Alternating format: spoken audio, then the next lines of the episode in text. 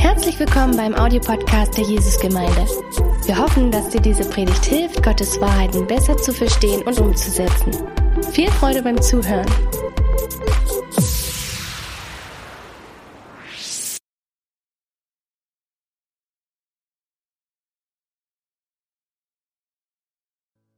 Hallo, ich bin Dirk Müller, ich bin einer der Pastoren der Jesusgemeinde Dresden und ich freue mich, dass wir heute zusammen in das Wort Gottes gucken können und unser Gebet schon vor dieser Aufnahme war, dass Gott dich berührt, dass Gott dein Herz berührt und dass er dich in Wahrheit führt, die lebendig macht.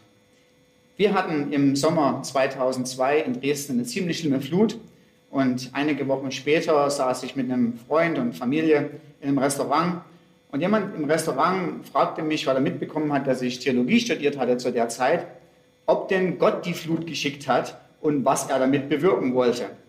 Und ich habe dann zu der Person gesagt, na, gib mir mal eine halbe Stunde Bedenkzeit, dann arrangiere ich so ein bisschen die verschiedenen Aspekte, äh, was man dazu sagen könnte. Und vielleicht, wenn wir dann noch eine Stunde Zeit haben oder so, können wir uns darüber unterhalten. Aber die Person wollte in dem Augenblick sofort eine ganz einfache und klare 5 Sekunden Antwort und meinte, wieso, du studierst doch Theologie, das muss doch wie aus der Pistole geschossen kommen. Wir haben uns an dem Abend dann nicht mehr darüber unterhalten, ob die Flut nur von Gott geschickt wurde, sondern wir haben uns darüber unterhalten, ob es zu jeder komplexen Frage, die es gibt, auch immer eine 5-Sekunden-Antwort wie aus der Pistole geschossen gibt. Ich hatte inzwischen 18 Jahre Zeit, darüber nachzudenken. Und heute sind wir an einem Punkt, wo wir wieder eine Krise haben, nicht nur in Dresden, sondern weltweit. Und die Frage steht aber immer noch im Raum, was macht Gott in der Krise? Was macht Gott in der Corona-Krise? Hat Gott überhaupt irgendwas damit zu tun? Oder sitzt er nur passiv da, schaut zu und sagt, das ist euer Bier, müsst ihr damit zurechtkommen, ich gucke einfach nur zu. Um die Frage zu beantworten, was macht Gott in der Corona-Krise, muss man tatsächlich sich erstmal fragen, wo kommt die Corona-Krise überhaupt her? Und ich spreche dabei nicht von den mikrobiologischen Tatsachen, dass Covid-19 ein gefährlich ansteckendes Virus ist, was wahrscheinlich von einem Tiermarkt in Wuhan seinen Anfang hatte und sich weltweit ausgebreitet hat, äh, was Lungenschädigungen, Embolien verursacht. Ich rede auch nicht davon, wie es sein kann, dass die sozialen Faktoren miteinander zusammengespielt haben, dass innerhalb von Wochen dieses Virus sich in jedes Land der Welt ausgebreitet hat, sondern ich rede heute und ich möchte die Frage fragen vom großen philosophischen Konzept her. Wo kommen todbringende Viren überhaupt her? Wo kommt Leid wie Atemnotbeschwerden, Krebs, Krankheit und Tod? Wo kommen sie überhaupt her? Die komplexe Frage indiziert, dass die Antwort wahrscheinlich auch komplex ist, aber Antworten haben wir trotzdem und das ist gut so. Sie werden uns helfen. Von der Beschreibung, wie Gott die Welt geschaffen hat, wissen wir, dass todbringende Viren nicht Teil des ursprünglichen Designs waren. Im 1. Mose Kapitel 1 und Kapitel 2 lesen wir, wie Gott die Welt geschaffen hat und wie, nachdem er alles fertig, nachdem alles fertig war, er auf das, was er vollbracht hat, drüber geguckt hat und gesagt hat, siehe, alles war sehr gut. Das heißt, die Welt war in dem Augenblick nicht verbesserungswürdig, sie war sprichwörtlich ein Paradies. Zwei Kapitel später, im 1. Mose Kapitel 3, lesen wir allerdings, wie der Mensch gegen Gott rebelliert, wie er zu Gott aufschaut und sagt, was du mir gesagt hast, interessiert mich überhaupt nicht. Ich mache einfach mein Ding. Und dass aufgrund dieser Rebellion des Menschen, die Bibel nennt es Sünde, todbringende Viren, Leid, Krankheit in die Welt gekommen sind. Paulus fasst das Geschehen in einem Satz in Römer Kapitel 5, Vers 12 zusammen. Durch einen Menschen kam die Sünde in die Welt und durch die Sünde der Tod zu allen Menschen, weil alle gesündigt haben. Und drei Kapitel später im Römer Kapitel 8, Vers 20, die Schöpfung ist der Vergänglichkeit unterworfen, allerdings ohne etwas dafür zu können. Sie musste sich dem Willen dessen beugen, der ihr dieses Schicksal auferlegt hat. Das heißt, die moralische Verdorbenheit des Menschen bringt die physische Verdorbenheit in die materielle Welt. Eine perfekte Welt, ein Paradies mit moralisch korrupten Menschen existiert nicht, sondern was passiert und jedes Mal auch wieder passieren würde, ist, dass moralische Boshaftigkeit die Welt, in der der Mensch lebt, zerstört. Das heißt, eine Antwort, die wir schon wissen, woher Corona kommt, ist, Corona ist Teil der kaputten Welt, die der Mensch in den Zustand gebracht hat, in der sie ist. Das ist allerdings noch nicht alles, sondern wenn wir uns das Wort Gottes ansehen, sehen wir, dass es auch einen bösen, ein böses, unsichtbares Wesen gibt, der mit absoluter Bosheit alles Gute zerstören will. Die Bibel nennt dieses Wesen Satan, Teufel, den Gott dieser Welt. Und hinter vielem Bösen, hinter viel Unheil steckt ein Widersacher, der Böses tun will und nur böse Pläne hat. Im Buch Hiob, im Kapitel 1 und 2, sehen wir tatsächlich, dass die Töchter und die Söhne von Hiob zwar von mörderischen Banden umgebracht werden, aber dass unsichtbar hinter diesem Plan ein intrigierender Teufel steckt. Aber auch das noch nicht alles. Die Welt, in der wir leben, ist nicht so, weil es den Menschen und den Teufel gibt, sondern auch im Buch Hiob sehen wir, dass der Satan nichts konnte. Er durfte nichts machen, es sei denn, Gott hat seine direkte Erlaubnis dazu gegeben. Das heißt, ultimativ geschieht alles durch die uneingeschränkte Regentschaft Gottes. Als Hiob davon hört, dass seine Kinder umgebracht wurden, hebt er seine Hände auf zu Gott und sagt, gepriesen sei der Herr, der Herr hat gegeben, der Herr hat genommen, gesegnet sei der Name des Herrn. Das heißt, was Hiob an dieser Stelle macht, ist, er sagt nicht nur, dass Gott auch in der Krise involviert ist, sondern er offenbart uns die Absichten der verschiedenen Mitspieler in dieser Situation. Das heißt, wenn es zu einer Krise kommt, wenn es zu einer Not kommt, die vielleicht auch von Menschen verursacht ist, und der Teufel seine Hand im Spiel hat, dann gibt es mehrere Mitspieler, die böse Absichten hat, haben. Aber dennoch ist Gott da mit guten Absichten. Das heißt, Hiob hat Gott gepriesen und gesagt, was immer du machst in dieser Situation, du hast gute Absichten und ich kann dir vertrauen. Und das sehen wir auch in Jesaja 46, Vers 9 bis 10, wo Gott spricht und sagt, ich bin Gott, es gibt keinen anderen, der mir gleich ist. Ich verkündige von Anfang an das Ende und von Ewigkeit her, was noch nicht geschehen ist. Ich spreche, mein Ratschluss wird zustande kommen und was mir gefällt, das führe ich aus. Das heißt, wir sehen in diesem Augenblick, dass Gott nicht nur weiß, was passieren wird, Gott nicht nur zulässt, was er weiß, was passieren wird, sondern er ist es, der letztendlich Kontrolle über jede Krise hat. Derjenige, der die Corona-Krise verhindern hätte können, hat bestimmt, dass sie da wird, dass sie da sein wird. Er hat bestimmt, wie lange sie sein wird und wie sie zu Ende geht. Im ersten Buch Mose, Kapitel 50, Vers 20, sehen wir eine ähnliche Situation, wo verschiedene Mitspieler miteinander Dinge bewirken. Und das Schlussstatement ist in diesem Augenblick, ihr hattet Böses beabsichtigt, Gott aber hat Gutes beabsichtigt. Das heißt, wir sehen, dass man sich zu Recht fragen kann, was macht Gott in der Corona-Krise, weil er auch in der Krise seine souveräne Hand im Spiel ist.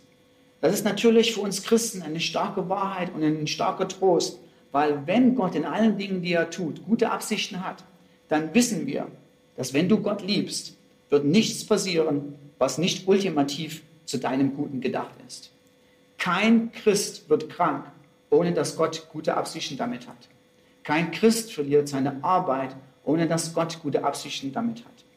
In all den Dingen hat Gott die Kontrolle nicht verloren und beabsichtigt Gutes. Natürlich ist es oft das Geheimnis Gottes, was genau er damit bewirkt. Und dem Christ bleibt im Endeffekt in dem Augenblick auch nichts anderes übrig, als den guten Absichten und den Charakter Gottes zu vertrauen und zu sagen, so wie ich dich kenne, machst du auch diese Situation gut und richtig. Ich möchte euch heute einen Teilaspekt dessen vorstellen, vor dem wir wissen, was Gott in Krisen bewirkt, was er aktiv tut. In der Corona-Krise und in vielen anderen Krisen auch zeigt Gott den moralischen Horror von Sünde und den unendlichen Wert von Jesus Christus. Jetzt magst du vielleicht denken, uh, was ist denn das und was habe ich davon? Ich möchte es euch gerne erklären, was es bedeutet, dass Gott Krisenzeiten benutzt, um den moralischen Horror, um die Abscheulichkeit von Sünde zu zeigen und gleichzeitig den unendlichen Wert seines Sohnes Jesus Christus. Wie wir bereits im Römer Kapitel 8, Vers 20 gesehen haben, hat der Mensch die Schöpfung der Sklaverei unterworfen. Und die Schöpfung ist in einem Zustand, dass sie ächzt und stöhnt, dass es ihr nicht gut geht. Der Text sagt, die Schöpfung ist vergänglich, das heißt, die Schöpfung ist kaputt und sie sehnt sich danach, wiederhergestellt zu werden. Die Schöpfung ist der Vergänglichkeit unterworfen, ohne dass sie dafür etwas kann. sondern sie musste sich dem Willen dessen beugen, der ihr dieses Schicksal auferlegt hat. Das heißt, wenn wir sehen, wie die Schöpfung leidet und wie auch wir leiden und wie Menschen leiden in der Corona-Krise und in anderen Krisen, sehen wir, dass es Auswirkungen von Sünde ist. Nicht immer die persönliche Auswirkung von Sünde, in dem Sinne, dass derjenige, der im Krankenhaus ist, irgendwas Böses getan hat, sondern Krankheit und Tod sind ein generelle, eine generelle Reaktion auf die Welt, in der wir leben, die Sünde hervorgebracht hat.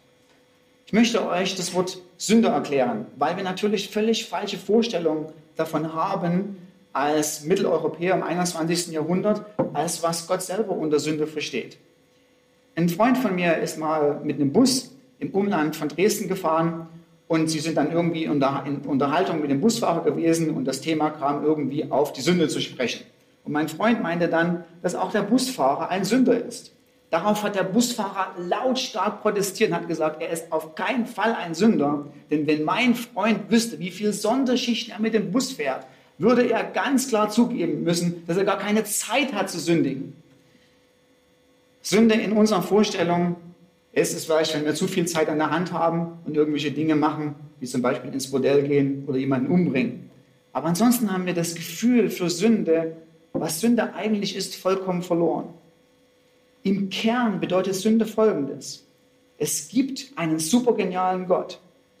Und wir können seine phänomenalen Eigenschaften, wer Gott ist, in der Schöpfung sehen. Wir können sie erahnen. Wir können von der großartigen Explosion eines schwarzen Loches bis hin zur sanften Butterblume erahnen, was für ein supergenialer Gott es sein muss. Und die einzige Antwort des Menschen auf die Existenz des Schöpfers, dessen Leben wir verdanken, dessen Luft wir atmen, dessen Wasser wir trinken, ist ihn zu kennen, begeistert von ihm zu sein und ihn zu lieben. Deshalb heißt es auch im Neuen Testament, dass die allererste Aufgabe des Menschen ist, den Herrn, seinen Gott, mit ganzem Herzen, mit ganzer Seele und ganzem Verstand zu lieben. Das ist einfach so, weil Gott von seiner Natur her, wer er ist, unendlich liebenswert ist. Und ich möchte dich heute fragen, ob du das auch nur einen Tag in deinem Leben getan hast. Hast du einen Tag in deinem Leben Gott geliebt mit ganzem Herzen, mit ganzer Seele und mit ganzer Kraft? Was wir als Menschen anstelle dessen machen, ist, wir missachten ihn, als wäre er Luft und wir regen uns auf über ihn, wenn unser Leben so nicht läuft, wie wir uns das vorstellen. Wir sind moralisch korrupte Menschen, die von Natur aus Gott gar nicht lieben wollen.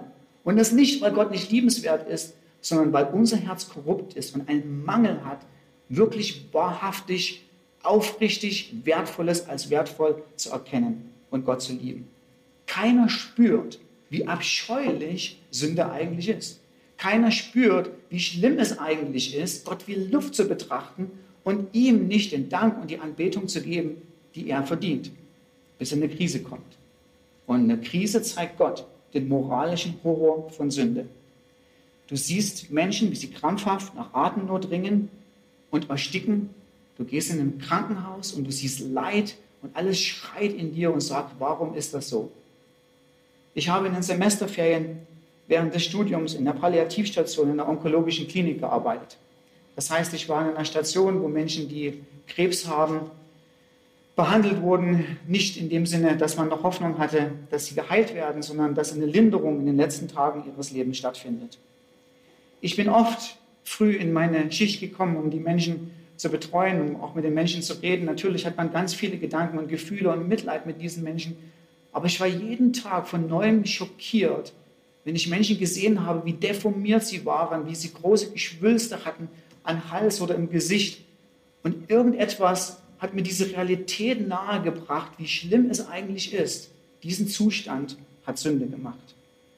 Die Corona-Krise hilft dir, aufzuzeigen, wie schlimm Sünde ist, weil wir den Effekt von Sünde sehen, wenn Menschen krank werden und wenn Menschen sterben.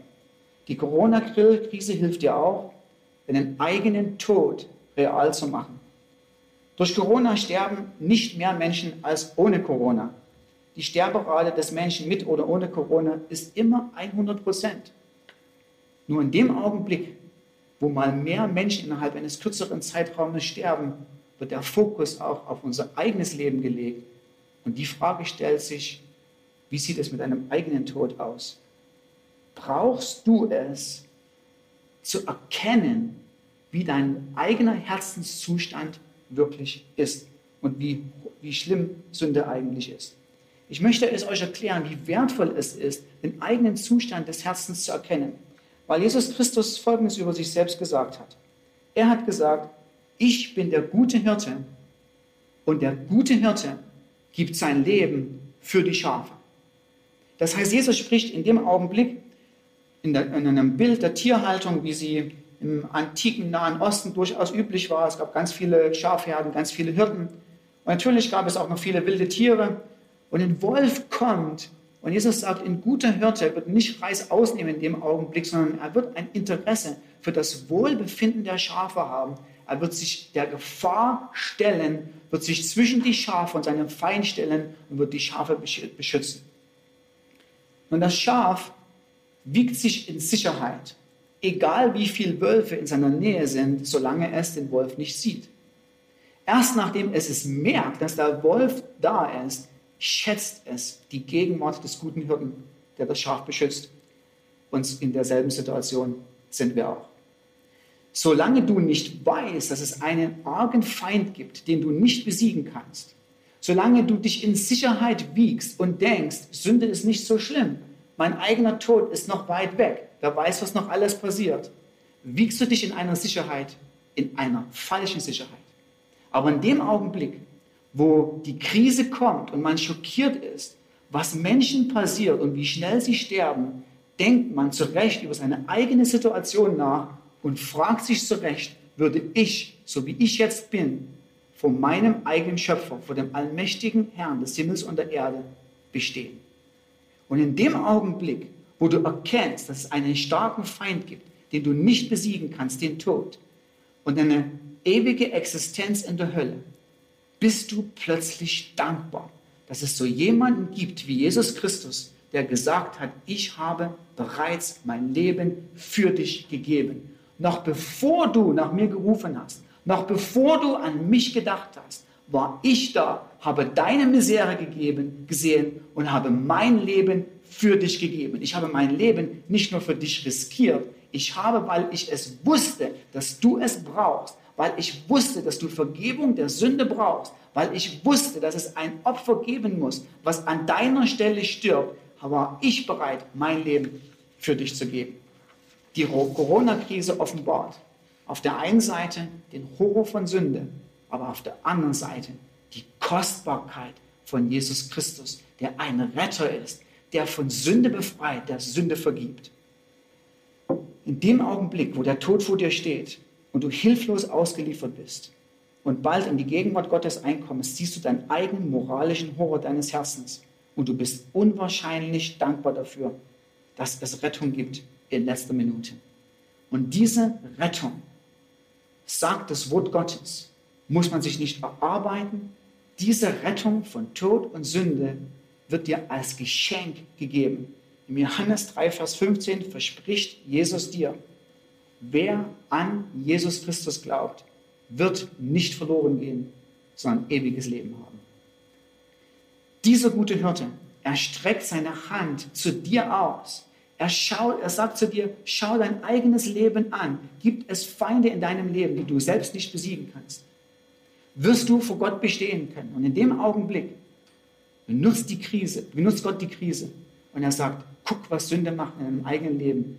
Sie ist nicht so Larifari dahinzunehmen, aber es gibt einen kostbaren Retter für dich, der sein Leben für dich gegeben hat. Und das Angebot steht für dich.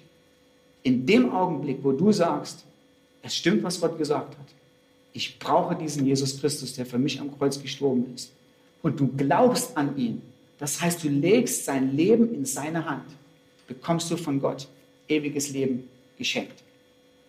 Glaube bedeutet hier nicht, ich mache die Augen zu und glaube einfach irgendwelchen Mist oder irgendwelchen Blödsinn, sondern Glaube beruht auf Tatsachen, dass Jesus Christus gelebt und physisch wieder auferstanden ist. Das bezeugen sowohl als Augenzeugen seine Freunde, Zweifler wie sein Bruder Jakobus und seine ärgsten Feinde wie Paulus. Glaube bedeutet nicht, entgegen aller Vernunft irgendetwas zu glauben, sondern Glaube bedeutet, und das ist der griechische Aspekt des Wortes Glaubens, wo es ursprünglich herkommt, zu vertrauen, sein Leben in der Hand zu legen von jemandem, der vertrauenswürdig ist. Und ich möchte dich einladen, wenn du das heute noch nie gemacht hast, dein Leben neu in die Hand von Jesus Christus zu legen. Gott kann die Krise benutzen, keine Ahnung, in welcher Situation du bist, ob die Krise dich stark oder weniger stark betrifft. Gott kann die Situation benutzen, um Gutes in deinem Leben hervorzubringen. Ich lade dich ein, wenn jetzt die Musiker anfangen zu singen und Christen ihren wunderbaren Gott loben, für den, wer er ist und was er für uns getan hat, vielleicht folgendes Gebet zu sprechen. Setze einfach dein Vertrauen in dem Augenblick auf Jesus Christus und sage zu ihm, auch wenn du noch nicht alles weißt, ich glaube, du hast tatsächlich dein Leben für mich gegeben. Und ich möchte mein Leben in deine Hand legen. Vielleicht kannst du dieses Gebet dann, wenn die Musiker spielen, sprechen. Ich glaube an dich, Gott den Vater, großartiger Schöpfer des Himmels und der Erde. Es stimmt, ich habe dich, den einzigen Gott, nicht geliebt, nicht geehrt und dir nicht gedankt. Ich habe noch nicht einmal versucht herauszufinden, wer du bist.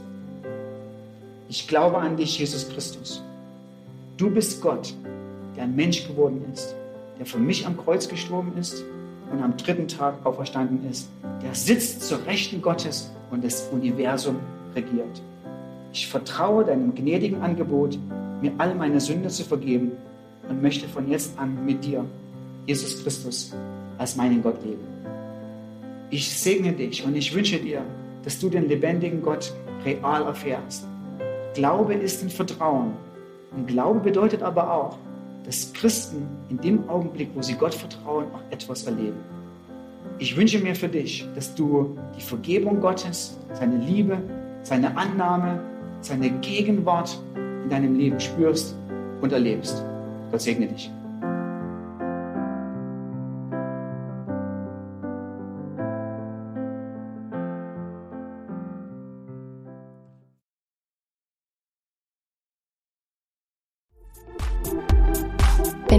Über Gott und die Jesusgemeinde wissen möchtest, findest du viele weitere Informationen auf www.jgdresden.de.